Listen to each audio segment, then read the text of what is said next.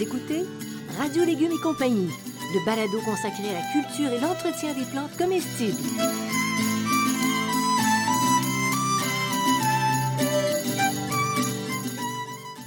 Laitue, Basilic, plantation, poivron, bleuets, pollinisation, haricots, arrosage, fraises, insectes ravageurs et maladies, concombres, fertilisation. Radio Légumes et compagnie, le balado qui vous dit tout pour cultiver et entretenir simplement les plantes comestibles de façon naturelle.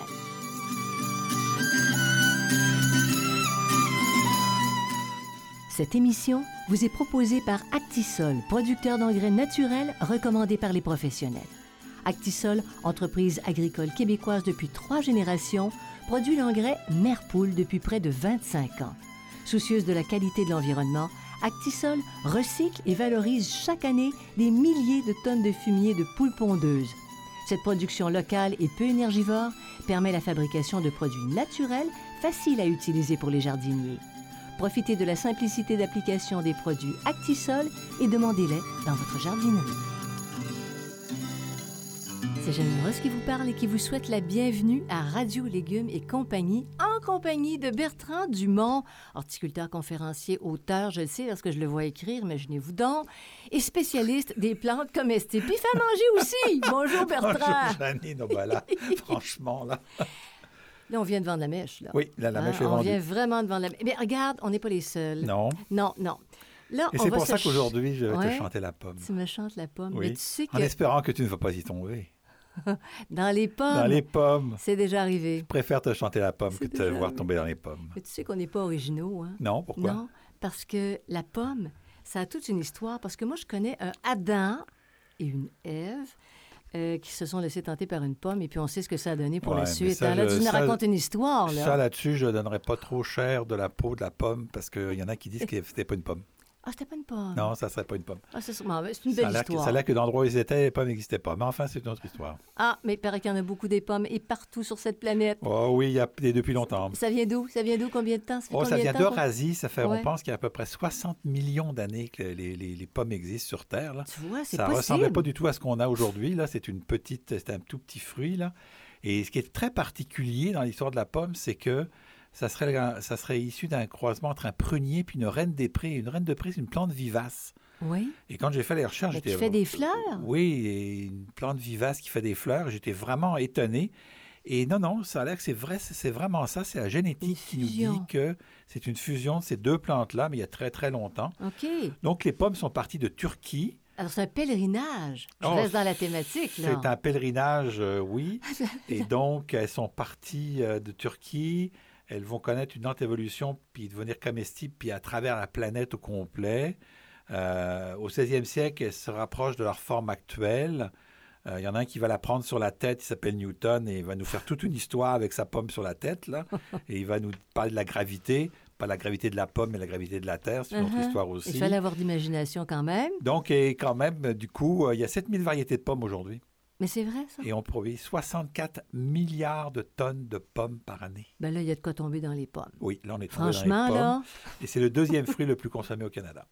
ça, on s'en doutait un petit peu. C'est drôle, hein? Parce qu'on en produit aussi en France. Oui, partout dans le monde. C'est ça, mais beaucoup, beaucoup Oui, parce au que le. Québec ne produit pas 64 milliards de tonnes de, de Non. pommes. Je vous dis tout de Non. suite. Là, Mais c'est ce pas- serait bien.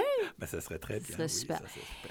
Mais malgré tous les déguisements que prend la pomme, Oui. hein, on la reconnaît, on la reconnaît toujours, là. Ben oui, parce Mais que. elle a l'air de quoi aujourd'hui? la, la- la grosseur, hein? il y a, des, petites- il y a des Oui. petites pommes, des grosses pommes. La forme aussi, il y en a qui sont plus plates, il y en a qui sont plus allongées. La couleur de la peau, on a des rouges, des jaunes, des blanches, des grises, des vertes. C'est ce que je te disais. C'est- Elle se déguise. Et elles se déguisent, elles sont toutes les, toutes les formes. Donc il y a les fruits, puis il y a les plants aussi qui vont prendre de nombreuses formes, comme ça, c'est une plante qui a été cultivée depuis la nuit des temps. Alors, euh, elles vont être influencées par le porte-greffe. Dans deux minutes, je vais vous expliquer ce que c'est que le porte-greffe. Là. Mais on va avoir des hautes tiges, c'est-à-dire des arbres là, qui font plusieurs euh, dizaines de mètres de haut, à des arbres très, très nains, hein, qui font Mais- quelques, quelques, quelques, quelques mètres de haut et même, euh, même souvent moins de deux mètres de haut. Là. OK. Mais tu parles aussi de formes colonnaires, hein, parfois. Oui, il y a des formes Oui. colonnaires qu'on a développées, puis des formes aussi, ce qu'on appelle en espalier. Donc qui vont être plates, là, qui vont être, mais qui vont produire beaucoup moins que des pommiers. Mhm. Mais souvent, un pommier colonnaire, ben, c'est intéressant parce que si on a deux premiers ou trois pommiers colonnaires chez soi, ben, on a quand même une bonne quantité de pommes. On va en acheter quand même un petit peu, Oui. mais on va pouvoir avoir une bonne quantité de pommes parce qu'un pommier euh, aux tiges, c'est énorme. C'est ce qu'on trouve dans les champs. Même pas dans les champs, on n'en trouve plus maintenant. C'est des haies ça. fruitières parce que c'est beaucoup moins important. Fait que tu peux en avoir quand même, et même si c'est un plus petit C'est terrain, ça. c'est a- ça la c'est beauté adapté- du C'est colonnaire. adapté pour, euh, pour toutes sortes. Alors, Oui. comment, comment est-ce qu'on arrive à, à réduire cette, euh, le- la- la- de, de partir d'un haut tige à un traînant? là?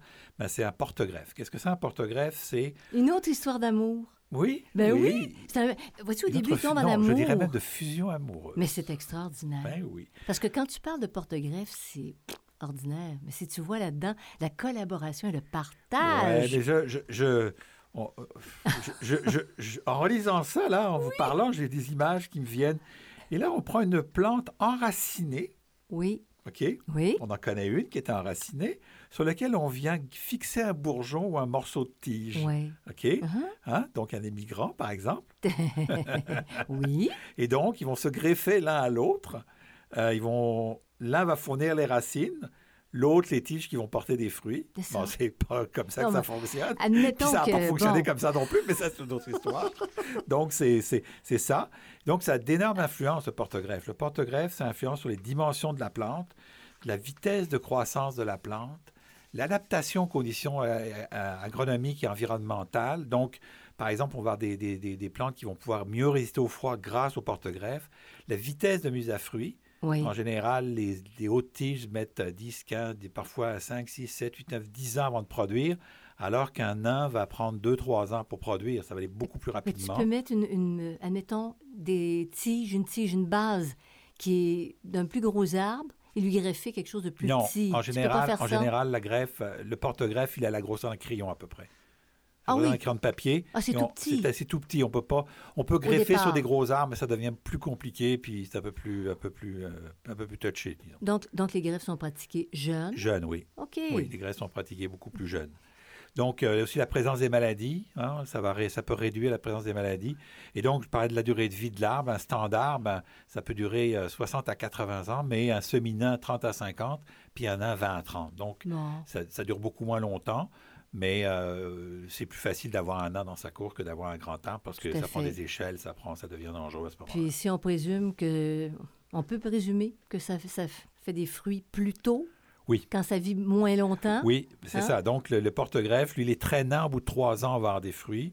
Les nains, au bout de 4 ou 5, 4 ans, puis les seminants, 4 ou 5 ans. Donc, entre 3 et 5 ans, entre traînants et seminants, et les nains. Mais, euh, disons que je ne vais pas vous parler des, des hautes tiges parce que ça, on n'en plante quasiment plus. là. Bon. C'est- c'est- il faut avoir beaucoup, faut avoir des champs puis beaucoup de place. Donc, en 3 et 5 ans, on peut aller aux, aux pommes chez nous. Chez nous. Le Ça ne veut pas dire qu'on n'aura des- pas quelques pommes d'ici là, mais c'est le- la, la majorité des pommes vont arriver à ce moment-là. Bien. Alors, est-ce qu'il faut... On, on a toujours entendu parler... on parle de couple. Il faudrait, il Oui, oui. faudrait Deux, deux pommiers pour avoir des belles pommes. C'est vrai encore? Oui, c'est vrai, c'est exact. Il faut, euh, ça demande une pollution. Il y a certaines certains po- variétés de pommiers qui sont ce qu'on appelle autofertiles, mais comme c'est très compliqué, on dit ben simplifiez-vous la vie. Pollinisation croisée recommandée. On va toujours utiliser deux euh, deux variétés, ok, deux variétés différentes. C'est c'est- c'est ce qui est le mieux. De toute façon, ça n'a aucune idée, ça pas une bonne idée à moins de vraiment d'aimer une variété de pommes qu'on qu'on aime, mais deux variétés différentes. Mais si vous n'avez pas la place de mettre deux variétés différentes, mais que votre voisin dans un Ah, rayon de 200 à 300 mètres un pommier, T'es OK, correct. une variété différente, c'est correct. Donc, si, votre, si vous, vous plantez euh, une variété, puis votre voisin une autre variété, ben vous êtes correct, vous n'avez pas besoin de chacun de planter deux, deux, deux arbres. OK? Donc, ça, c'est l'avantage. Oui. Il faut savoir aussi que les pommetiers fécondent des pommiers.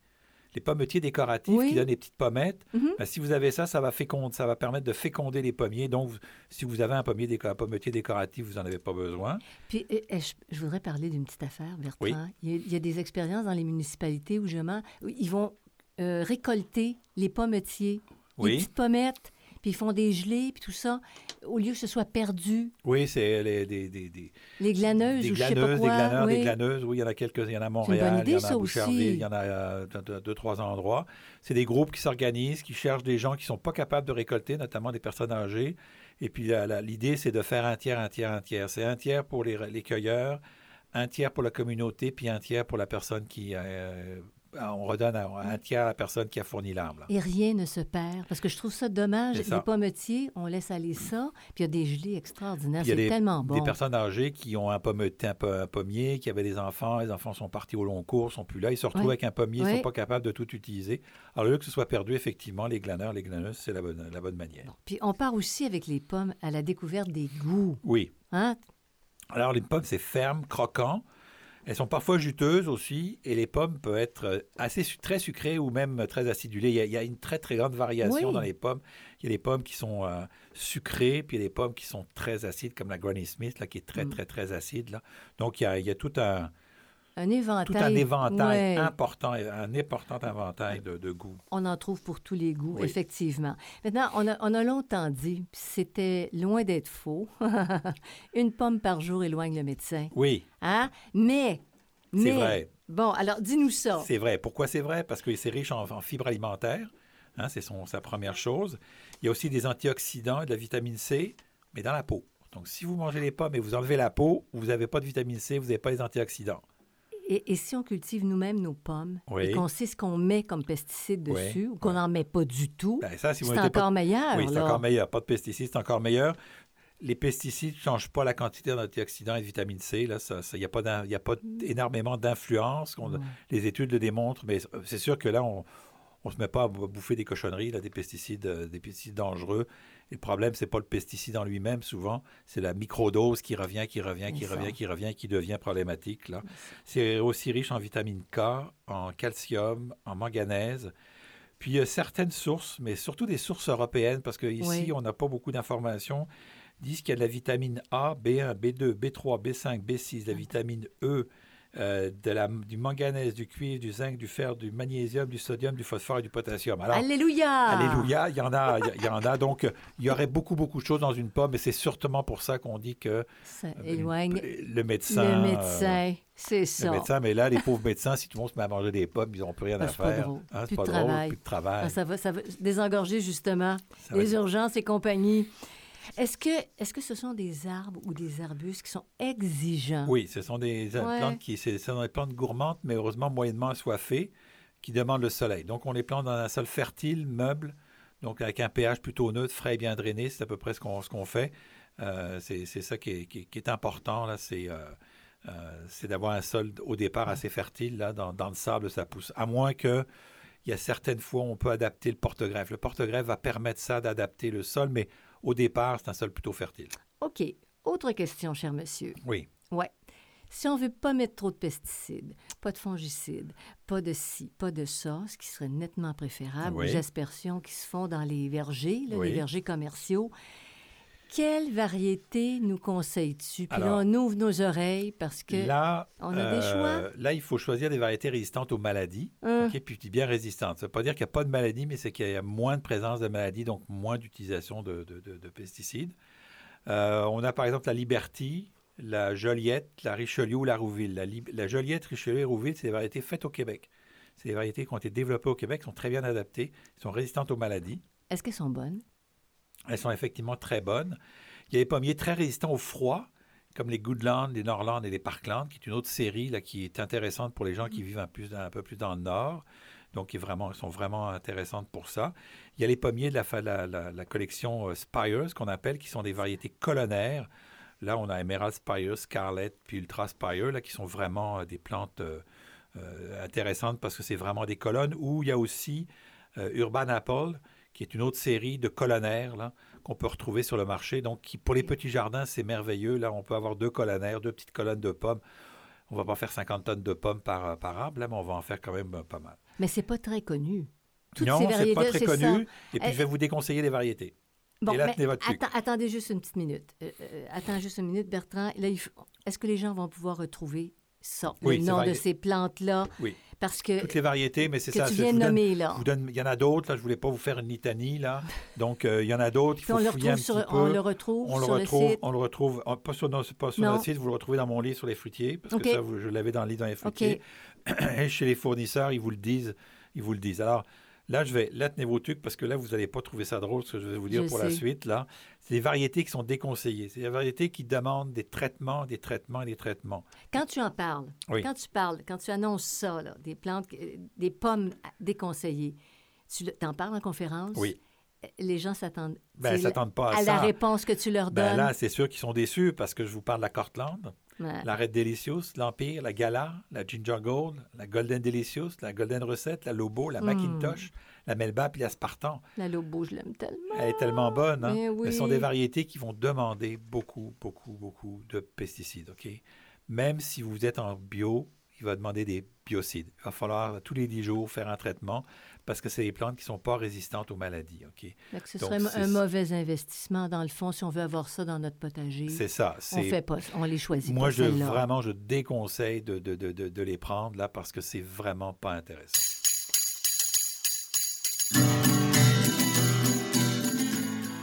Vous écoutez Radio Légumes et compagnie, le balado consacré à la culture et l'entretien des plantes comestibles.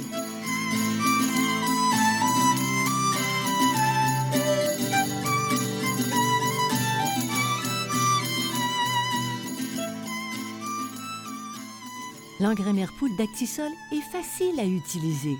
Il est produit localement et bon pour l'environnement. Cet engrais 100% naturel est fait de fumier de poule pondeuse. La chaleur produite par celle-ci est récupérée grâce à un ingénieux système qui permet de recycler et de sécher le précieux fumier. L'engrais Merpoule 100% organique est un produit approuvé conforme pour l'agriculture biologique. Pour votre potager, exigez l'engrais Merpoule d'Actisol, une entreprise locale qui accompagne les jardiniers amateurs d'ici dans leur quête d'un environnement plus beau et surtout plus sain.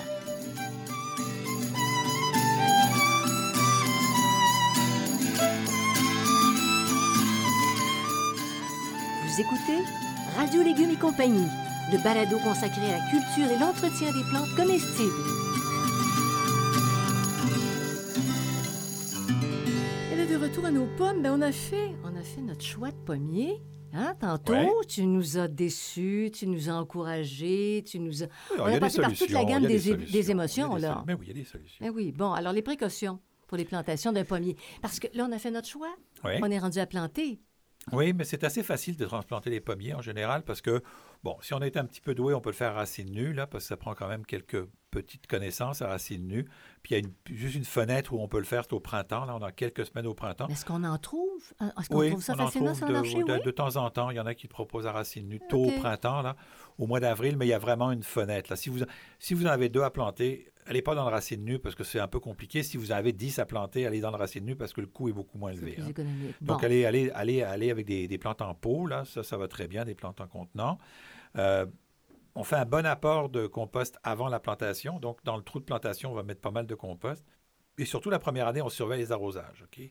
Donc ça, c'est la partie importante. Est-ce que tu mettrais un, goutte à goutte pour un, pommier que tu viens de planter? Oui, on pourrait mettre un goutte, à, goutte. Oui, on pourrait mettre un goutte à goutte, mais ça n'empêche pas de venir vérifier de temps en temps. Il ne faut pas se fier sur un goutte à goutte pour la première année, là, mais on peut venir... Euh, mais je, je, suis, je, je, je, je, suppute que tu me parles d'un goutte à goutte, c'est-à-dire de prendre une hausse et de laisser une goutte couler très, très lentement. Ça. On peut le faire, mais vraiment, il faut que ce soit une goutte, là, goutte à goutte à goutte. Il ne faut pas que ça coule. Ça? Comment on appelle ça après un soluté?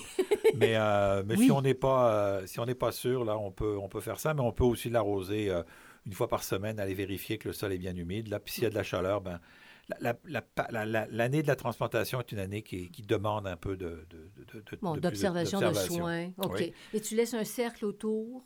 oui, on fait la cuvette, la cuvette d'arrosage. La cuvette mm-hmm. d'arrosage qui doit jamais, le bourrelet de la cuvette d'arrosage doit jamais dépasser le, diamètre du pot. Il doit être toujours à l'intérieur. Si vous le faites à l'extérieur, l'eau va glisser entre la terre et les racines du pot, puis ne sera pas arrosée. Donc, il faut arroser le centre de la botte et non pas l'extérieur de la botte que les, racines, qui sont au centre soient bien irriguées.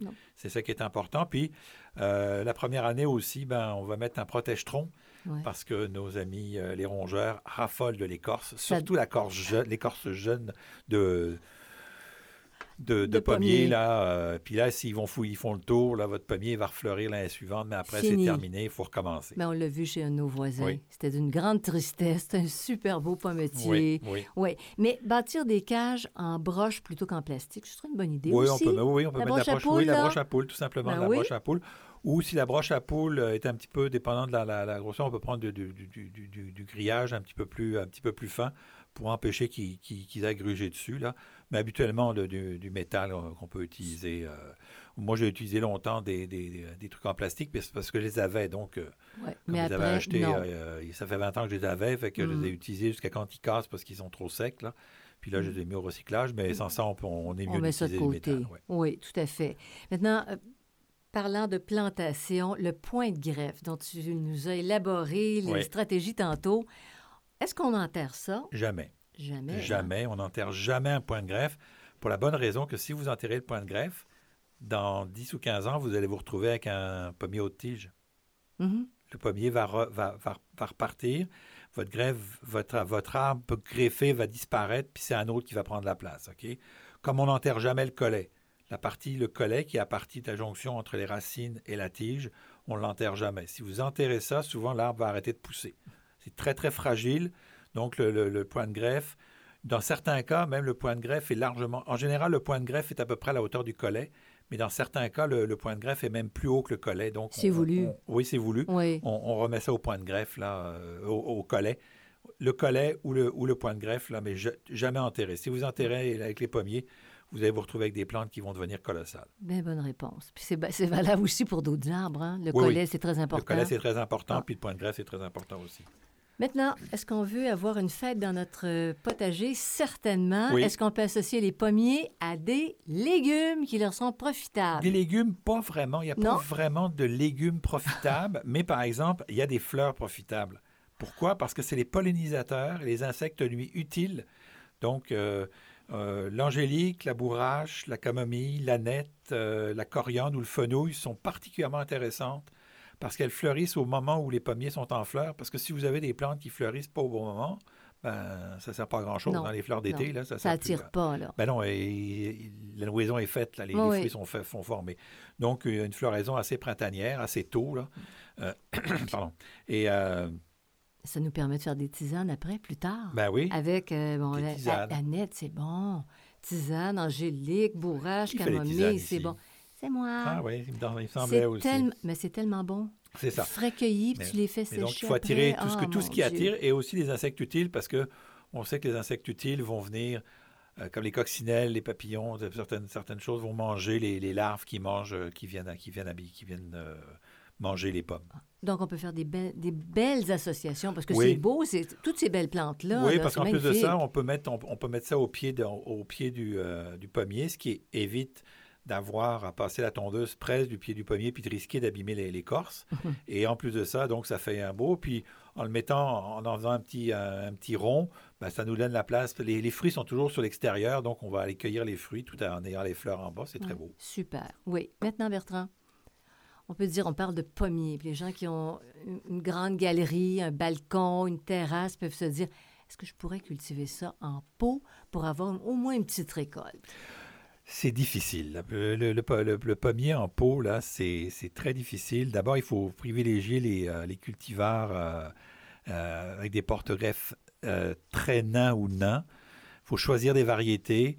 Puis il y a une méthode, il faut utiliser des, des pots en toile, genre Smart Pot, parce que sans ça, on n'y arrive pas.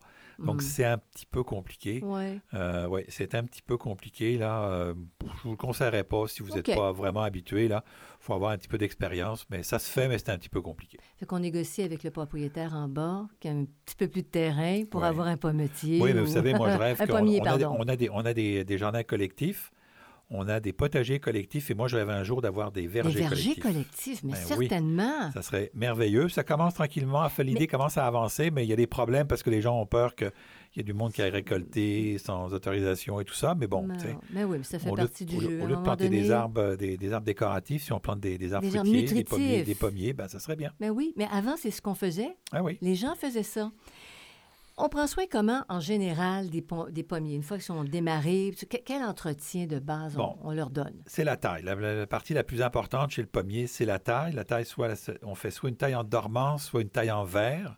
OK? Uh-huh. Donc, euh, les principes de la taille, il y en a plusieurs. Je vais vous les énumérer là, parce qu'ils sont importants de comprendre. Orienter les rameaux que euh, pour que la plus grande surface de la plante reçoive du soleil. C'est-à-dire qu'on va, ce qu'on va faire, c'est qu'on va enlever les rameaux de l'intérieur qui ne reçoivent pas de soleil et on va essayer d'avoir le maximum de, feuilles sur l'extérieur. Pourquoi? Parce qu'une feuille, c'est un panneau solaire. Hein. Mm-hmm. Donc, euh, c'est important. capter. Donc, on éclaircit l'arbre pour, euh, aussi pour faciliter la pénétration de l'air et de la lumière.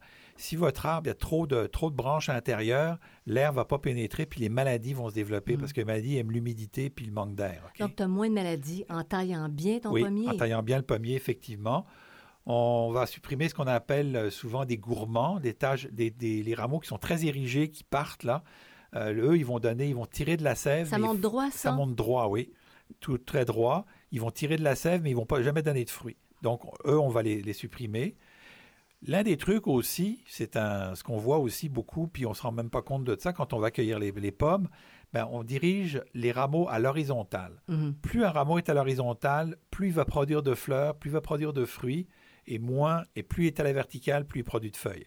Donc, si vous prenez vos branches, puis vous les, vous les, euh, comment dire, vous, vous, vous les courbez légèrement. Oui. Hein, c'est ce qu'on fait dans les espaliers. Là, on, a tendance à courber les, les, les, plantes, c'est ce qu'on fait. Euh, tout ce qui est trop près du sol puis qui nuit à l'entretien, on l'enlève aussi. Ça, c'est pas une question. Là, si vous pouvez pas passer votre tondeuse puis vous ne pouvez même pas marcher, pas, ça ne fonctionne pas. Non.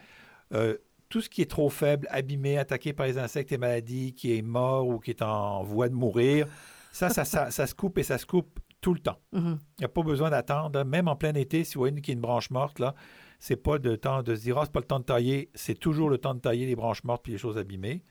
On va enlever les branches qui se croisent aussi. Hein, S'il y a des branches qui se croisent, ça c'est important parce qu'elles risquent de se blesser mutuellement. Euh, on va être, et c'est simplifier la charpente aussi. Ça va être euh, simplifier la charpente. Puis euh, aussi, quand, euh, après la, noison, ce qu'on appelle, c'est-à-dire que les fruits ont commencé à se former, si on voit qu'il y a beaucoup, beaucoup de fruits, surtout les premières années, on va réduire les quantités de fruits.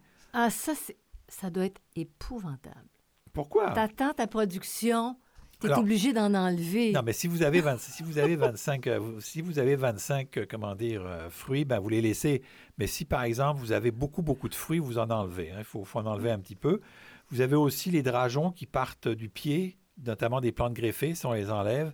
Et puis surtout, un des, principes de la taille intelligente, c'est euh, le port. On respecte le port naturel de la plante. Là. On n'essaye pas de lui imposer, sauf bien sûr dans le cas euh, euh, des, des, espaliers où là, c'est une autre, autre stratégie, une autre technique. Là. Donc ça, c'est pour la taille. C'est un petit peu long, je sais, mais, il, faut, il, faut le, il, faut, il faut le dire. Mais est-ce que tu as parlé des, la, la, coupe en dormance et la coupe en verre. ce que je voulais donner, c'est la coupe en dormance. Ce que tu viens nous donner là. Et la coupe en verre, c'est un peu la même chose. Si on voit au milieu de l'été qu'on a des gourmands qui partent, si on voit qu'on a trop de, trop de tiges parce qu'on a mal fait, on peut le faire en verre. Parce que normalement, on dit souvent il faut, il faut tailler les pommiers juste pendant à la fin de l'hiver. On peut aussi le faire pendant l'été. C'est une stratégie qu'on utilise. Si on voit qu'il y a trop de branches, si l'arbre est mal, mal, mal, placé, il est débalancé ou quoi que ce soit, on, peut tailler en verre, ça ne pose pas de problème. C'est sûr que si vous taillez en verre et qu'il y a des fruits dedans, vous enlevez les fruits. Donc, c'est la stratégie qu'il faut. Euh, quand vous taillez en dormance, vous ne le savez pas, donc euh, ça va. Mais quand vous taillez. ça une coupe hypocrite. l'arbre, l'arbre d'or. L'arbre d'or, c'est ça. Là, tu lui coupes les branches. En fait, c'est comme un cours. Tu viens nous donner un cours de coiffure. De quoi De, coiffure de, de cheveux. Coupe de cheveux de pommier. Fait du côté d'entretien, il y a aussi l'engrais naturel qu'on va mettre au pied, là, une fois au printemps, euh, sinon une deuxième fois dans la saison, mais surtout au printemps qu'on va le mettre. Euh, on va supprimer les arbres, les arbres indésirables, si, s'il y a des mauvaises herbes, des herbes indésirables, on les enlève. On peut aussi ajouter du paillis pour se simplifier le travail. Donc, on peut faire un rond de paillis autour du tronc. Et ce qui est, c'est bien de faire ces ronds de paillis-là parce que ça évite de passer la tondeuse trop près. Parce que si avec la tondeuse, vous accrochez les cordes, vous abîmez l'arbre, puis l'arbre sera moins productif. Ça, c'est important. Et puis, euh, une fois que le pommier est bien établi, l'avantage, c'est qu'il n'y a pas besoin de, pas besoin de l'arroser. La pluie va largement suffire, à moins qu'il y ait bien, sûr une période de sécheresse. Là. Donc, ça, c'est important. Puis on parlait des, tu sais, les, les producteurs qui aspergent, mais à, plusieurs reprises durant l'été jusqu'au, jusqu'à ce qu'on aille les cueillir. Oui. Tu sais, les- des grands vergers. euh, parce qu'ils luttent contre des, des ravageurs. Des ravageurs, aussi, oui. comme, comme peut-être nous aussi dans nos, dans nos potagers, dans nos cours. Là. Oui, ben donc euh, puceron, je vous en donner quelques-uns, puceron, puceron en Niger, mouche de la pomme, charançon de la prune, carpocaps, euh, tordeuse à bande oblique. Ça, c'est les principaux. Ce qu'on va faire, c'est d'abord, c'est de la tolérance. ok? On va être tolérant parce que euh, c'est pas parce qu'il y a quelques pucerons que l'arbre va être, va être mal pris. Là, c'est pas un problème. Euh, de la tolérance aussi, euh, un fruit avec, un, fruit avec un, un petit verre dedans, Hmm. ben, C'est bourré de vous- protéines, si, de si- protéines. si vous le découpez puis vous enlevez le verre parce que vous n'aimez pas le verre, là, le reste, tout le reste de la pomme est bon. ok? C'est ça. Donc, esthétiquement, elle peut-être pas, peut-être pas belle, mais elle est peut-être très, très bonne, Mm. puis elle est plein, plein de, de tout antioxydants, ce qu'on a dit. Biodiversité, c'est le, le maître mot aussi pour réduire les problèmes d'insectes. hein. Plus on a de biodiversité, plus on a d'insectes utiles, plus on a, moins, plus, moins on a d'insectes ravageurs. Donc, donc, est-ce que tu parles euh, là de variétés de pommiers ou d'autres arbres déjà- sur le ça. même terrain? Non, c'est d'autres, d'autres plantes, des plantes, à fleurs, des plantes qui attirent les, ins- qui attirent les insectes, euh, les pollinisateurs et tout ça. Cette plus on a de biodiversité, plus on a de chances de, de- d'avoir des, des prédateurs des insectes ravageurs. là. Mhm, OK? mhm. Donc, des, des insectes ravageurs qui vont venir détruire un petit peu les, les- Bon, les on affaires. diminue, on diminue ces risques Puis, on va utiliser des produits naturels tels que des savons insecticides, euh, du, du BTK, du Bacillus thuringiensis. On peut faire aussi des préparations à base d'ail ou base de piment. Ça, c'était pour le du côté des... des... Tu prépares ça comment? Oh ben, on fait, il y a toutes sortes. Ça, je vous laisse assez sur Internet parce que c'est un peu trop long à expliquer. là. Il y a des oui. recettes pour ça sur Internet. Vous allez tout trouver ça sur Internet. Oui. En, en général, on fait, on fait, des, euh, on, on fait mariner de, euh, de, de, de- de l'ail ou du piment dans, dans de l'eau, là, puis on, le- on, le- on le coupe dépendant des quantités. Là. Habituellement, c'est donné. euh, Et c'est efficace. Oui, c'est efficace, C'est assez efficace. Sauf cuivre aussi, tu disais? Euh, Non? Ça, c'est du côté des maladies. Ah oui. OK? Maladie. Brûlure bactérienne. La brûlure bactérienne, il n'y a rien à faire. Il faut choisir des variétés résistantes à la brûlure bactérienne. Si vous ne choisissez pas une, ré- une valeur- une- une variété résistante qui a de la brûlure bactérienne, c'est destruction de la plante. Il n'y a rien à faire. Ça part, puis c'est incontrôlé. C'est incontrôlé, c'est incontrôlable. Contrôlable. C'est contrôlable, mais ça coûte tellement cher. C'est des produits très, très compliqués à utiliser. Fait que euh, même si vous le taillez ou vous le retaillez, donc il faut choisir des variétés euh, vraiment euh, résistantes. Tavelure, blanc, rouille et taches foliaires, c'est un peu la même chose. Il faut d'abord commencer par des variétés résistantes, mais on peut aussi utiliser des produits naturels tels que soufre, le cuivre ou la, ou la prêle. La prêle, encore là, c'est une décoction qu'on fait. Là, Mhm. on utilise la prêle. La prêle qui est aussi, en plus de ça, un, un acaricide là, qui va nous enlever les, euh, les, les- les in- les insectes euh, acar- acariens, Ouais, les- araignées. les araignées. Les petites bébites à huit pattes. Mais ça, c'est des recettes qui étaient connues il y a, il y a longtemps, là. Le, le prêle, Oui, la prêle, ça fait très longtemps ouais, qu'on l'utilise, effectivement. c'est féminin. La Mhm. prêle, oui. OK.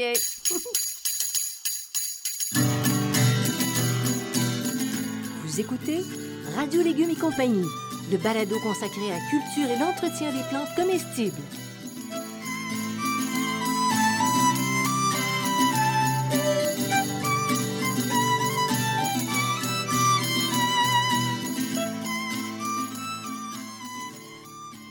Vous adorez jardiner et vous êtes à la recherche d'informations originales, pertinentes et fiables?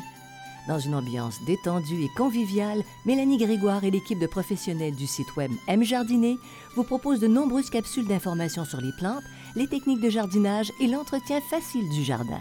De plus, tous les samedis matins, Mélanie vous offre un Facebook Live et répond en direct à vos questions sur la page Facebook de M Jardiner. Pour du plaisir et des récoltes abondantes, Mélanie vous donne rendez-vous au mjardiner.com.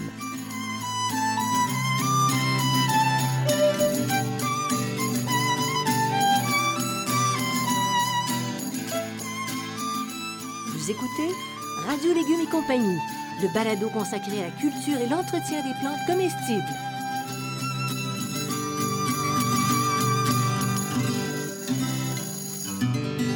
Ben voilà, ça progresse. La saison avance. C'est le temps de récolter. On récolte quand et comment, cher Bertrand? Alors, ben, on récolte quand les pommes, les pommes sont mûres. Enfin, pas tout à fait. Ah, pas tout à Pas fait. tout à fait en réalité. Les variétés hâtives et de début de mi-saison, on les récolte à maturité. Hein, c'est les premières, là, les, les- les- les- les premières variétés se font à maturité parce qu'on va les consommer tout de suite. Mais les, variétés, les autres variétés, on, va, on, va- on peut les récolter légères, pas tout à fait mûres, pour qu'elles, cont- parce qu'elles vont continuer à mûrir. hein. Les fruits vont continuer à mûrir une fois cueillis, donc on va pouvoir euh, les utiliser. Euh, Il y a un truc pour euh, savoir si une pomme est mûre. Mhm. Vous la prenez dans votre main, puis vous faites une légère tension, puis vous la soulevez légèrement. Et si le pédoncule casse, pas au niveau du fruit, mais au niveau du pédoncule, c'est que le fruit est mûr. Mhm. Ça, c'est. Si vous êtes obligé de casser le pédoncule puis d'y aller avec votre ongle, là, c'est que votre fruit n'est pas encore mûr. C'est ça. C'est pas mûr ou il n'est pas proche d'être mûr. OK? Donc, il se détache. Tous les fruits, c'est à peu près pareil. Il faut qu'ils se détachent naturellement de l'arbre sans forcer. Si vous êtes obligé de forcer puis de l'arracher de l'arbre, C'est pas mûr. c'est pas mûr. C'est pas tout à fait mûr encore. Et c'est pas bon. C'est comme. ouais. Non, non, c'est pas, bon. pas bon Un fruit qui n'est pas mûr, c'est pas bon. Il n'y a pas toutes les vitamines, puis il n'y a pas tous les, les Non. éléments nutritifs dont sur- tu parlais sur- tantôt. Surtout ces Ah. les tannins, les fameux tannins qui se transforment, le sucre, les tannins, les sucres. tu les Les tannins perds. qui se transforment en sucre, plutôt on les perd. on- les tannins sont trop présents, les sucres apparaissent. et ils se font vraiment sur la dernière limite parce que dès que, les- dès que le, le- le fruit devient sucré, il devient intéressant pour les insectes. Et donc, c'est la décomposition. Il faut comprendre aussi quelque chose. C'est que dans- quand le fruit, lui, son idée, là, c'est pas que vous le consommiez, c'est qu'il se, dé- il se détruise pour que ses graines tombent au sol pour qu'ils se reproduisent. reprodu- Voilà, c'est ça. Alors, il y, a un- il y a un moment propice pour nous. Et nous, on intervient juste au moment Juste propice, avant. juste Mm. avant que le- le- la décomposition de la plante se Commence. produise Mm. pour euh, le manger. Euh, les fruits qui sont tombés au sol, ben, on en fait du jus, on les transforme. là. Puis on connaît des amis. On a des amis qui ont un pressoir, Oui. hein, Oui, qui le font, tout à fait. Et puis, quand on veut les conserver, mais pour l'hiver, on veut une, une longue conservation, Bon, on alors, fait quoi? Le mûrissement rapide à température euh, ambiante. hein, on- le- si on veut, on les veut tout de suite à la température ambiante. Si on veut les garder plusieurs mois, c'est au, con- c'est au réfrigérateur. Oui. OK? C'est dans le réfrigérateur. Euh, idéalement, si vous avez un deuxième réfrigérateur avec pas de légumes, c'est mieux. Mais si vous avez un seul réfrigérateur, c'est correct aussi. Et tu sais quoi? Non? Une chambre froide. Ben oui. Ah, ça, c'est une demande à l'univers. Ouais, demande à ça, c'est l'univers, formidable oui. parce que ça prend des grosses quantités. Oui, alors là, là- et là, là, je vais t'expliquer la manière euh, dans la chambre froide. Donc, Oui. on les place sur euh, un rang d'épais dans un endroit obscur, comme une chambre froide, Ah, donc- donc- à une donc- température oscillante à 1 à 7 degrés, comme dans une chambre froide, Là, il veut pas avec que une, avec une humidité entre 85 et 90% comme dans une chambre froide. Et comme ça, on peut les garder plusieurs mois, comme dans une chambre froide. Là où je chevauche, c'est parce que les gens savent pas. Mais on a une discussion qui dure depuis longtemps. Oui, c'est ça. Sur, euh, J'espère que les gens ont compris, là. Oui, oui, les gens ont compris les gens que... ont, compris les, informations. compris que- que les informations. Donc, c'est ça. C'est c'est dans un endroit obscur à 1,7 degrés, 80 entre, 1 et 7 à- entre 1 et 7 degrés, à 85 et 90 d'humidité. C'est c'est une chambre froide. En réalité, effectivement, c'est l'endroit où on va le mieux conserver les pommes parce que c'est ce qu'ils font. Les, les pommiculteurs, quand ils rentrent leurs pommes, ils les rentrent dans les conditions qui sont à peu près comme ça. Oui. Ils diminuent l'oxygène, ça, on n'a pas ça à domicile quand Et même. l'autre chose, il faut savoir, c'est que pour conserver des pommes, euh, il faut qu'elles soient cuites pour être congelées. Les pommes non cuites se Ah non, congèlent pas, pas. non, non, non, ça, Ça- donne ça pas du bon. C'est mou. Mais mou. congelé, ça se congelé en, en compote, même en morceaux. Ça, ça Ça, fonctionne. ça fonctionne. Donc, il faut les, les- les éplucher et les congeler à ce Oui. moment-là. Alors, on les mange. On les mange de toutes sortes de façons. On fait un festin avec les pommes. Oui, mais il faut savoir une chose, c'est qu'il y a deux sortes de pommes. Il y a les pommes à couteau puis les pommes pour la transformation. Ça, c'est vraiment français. Non, Pommes c'est pas on dit- français. On dit pas ça au, on dit pas ça au Québec. Ben les non, pommes à dit couteau, j'entendais, j'ai jamais Ben entendu non, mais c'est parce qu'on dit- parce qu'on ne l'explique expression. pas.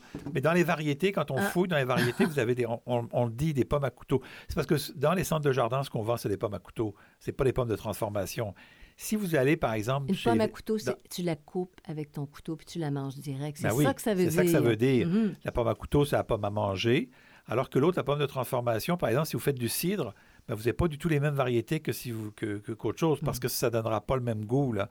C'est une pomme qui est beaucoup plus acide pour permettre la, la- la production du cidre. Donc, euh, pomme, euh, on, on mange ça euh, cru, hein, les pommes crues. Euh, D'ailleurs, c'est celles qui, quand elles sont crues, qui sont bonnes avec le médecin, là, l'histoire du Ah oui, médecin. oui, oui, que de l'éloigner. de oui, l'éloigner le médecin, c'est les pommes crues. Euh, bon, elles peuvent être cuites, on peut les déshydrater aussi. Mhm. Hein, ça, c'est très bon. Euh, on peut les faire en jus.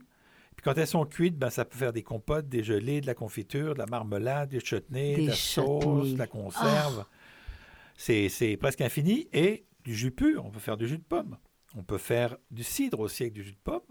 Et mieux que ça. On peut faire du calva, Ah, là, là, là, tu parles. Hein? Du calvados. du calvados, donc l'eau de vie. du cidre de glace, du vinaigre de cidre aussi, Ouais.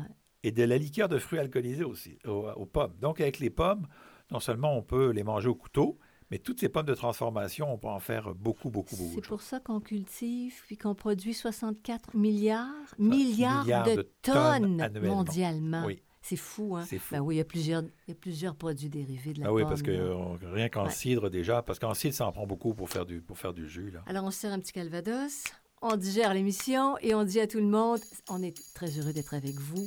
C'est terminé pour aujourd'hui. On vous invite à nous suivre. Vous allez sur radiolégumes.com et vous vous inscrivez pour avoir l'infolette. Vous avez toutes les informations sur les parutions. Vous n'hésitez pas à consulter aussi les autres balados. Ouais. On remercie nos commanditaires, évidemment. Xavier Gervais-Dumont pour la musique, Charles Gervais-Dumont pour le support technique. Merci à tous d'avoir été là. Merci Bertrand. Merci Janine, bonne semaine.